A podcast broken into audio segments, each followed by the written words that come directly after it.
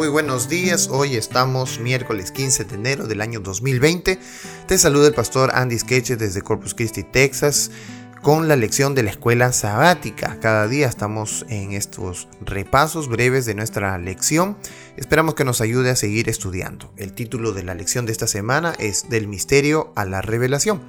El texto de memoria que nos acompaña eh, está en Daniel capítulo 2 verso 20. Y Daniel habló y dijo, sea bendito el nombre de Dios de siglos en siglos, porque suyos son el poder y la sabiduría. Hoy miércoles 15 de enero se titula La imagen, segunda parte, porque ayer vimos la primera parte. Bueno, cuando leemos nuevamente el sueño de, Nabucodonosor y entendemos la interpretación, ¿Qué nos dice esto acerca de la presencia de Dios sobre la historia del mundo? Bueno, nos dice que Dios controla absolutamente todo. Nada pasa desapercibido por Dios. Todos los reinos del mundo, Dios sabe quién será su presidente, quiénes no serán. ¿Y por qué Dios pone a reyes de esa manera, no? Malos, otros buenos, etcétera.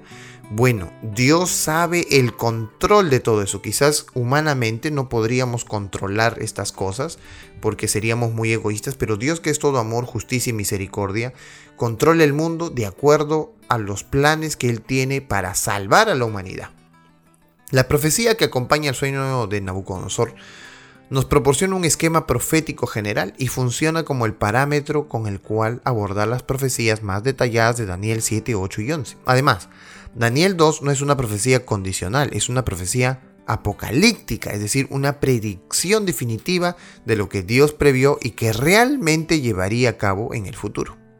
En primer lugar, la cabeza de oro, que representa Babilonia, eh, que podríamos dar una fecha aproximada, que fue desde el año 626 aproximadamente hasta el 539, donde existió este imperio babilónico, antes de Cristo, obviamente. Y de hecho ningún otro metal podría representar mejor el poder y la riqueza del imperio babilónico que el oro.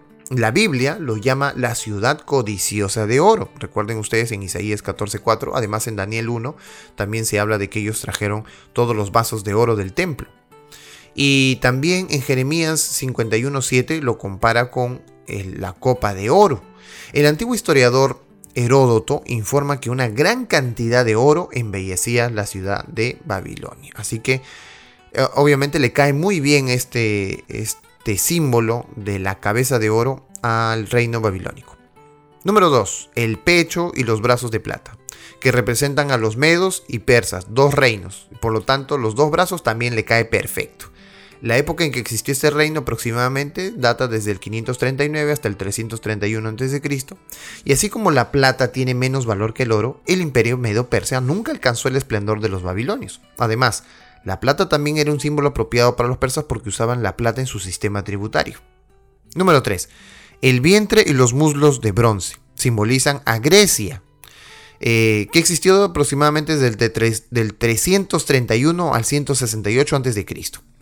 En Ezequiel capítulo 27 verso 13 se retrata a los griegos como comerciantes que intercambian utensilios de bronce.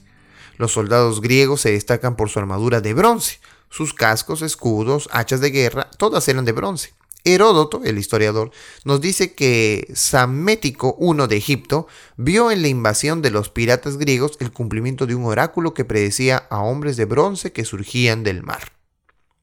Así que bien le cae el símbolo de bronce a los griegos. El cuarto reino, que eran las piernas de hierro, representan adecuadamente a Roma del año 168 a.C. al 476 después de Cristo.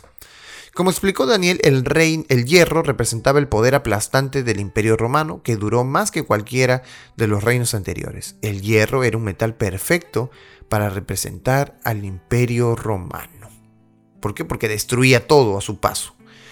Los pies, número 5, en parte de hierro y en parte de barro cocido, representan a una Europa dividida, que puede dar desde el 476 que desaparece el Imperio Romano hasta cuando venga Cristo, porque estará cuando venga esta piedra, ¿no? que derribe toda la estatua.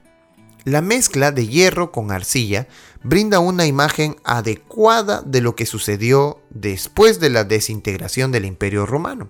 Aunque se han hecho muchos intentos para unificar Europa, que van desde, desde las alianzas matrimoniales entre las casas reales hasta la actual Unión Europea, la división y la desunión han prevalecido y según esta profecía continuará siendo así hasta que Dios establezca el reino eterno.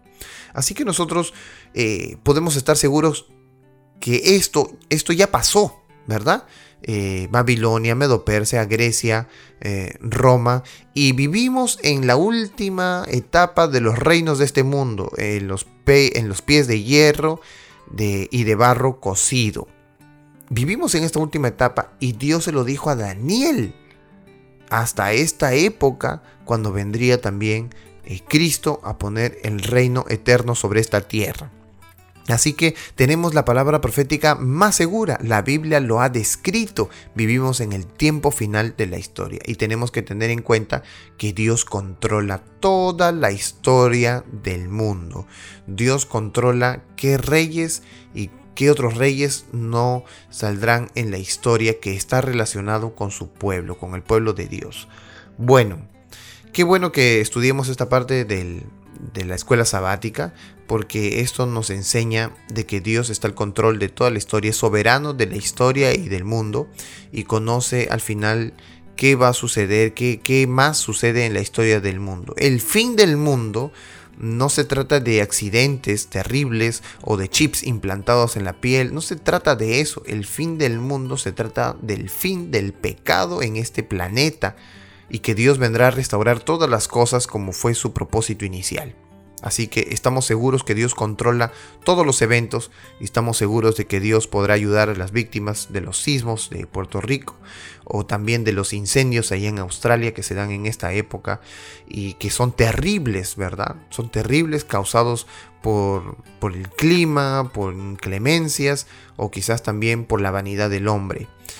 Sin embargo, Dios está al control de todo y Él va a permitir hasta donde se es posible para que nuestro corazón también pueda humillarse, pueda enternecerse y obrar de manera que Dios quiere que nosotros obremos. Que Dios nos ayude en este día y permanezcamos fieles a su lado, estudiando la Biblia, porque al final de cuentas qué bueno es que nosotros podamos seguir estudiando la Biblia día a día a través de esta guía de estudios de la escuela sabática.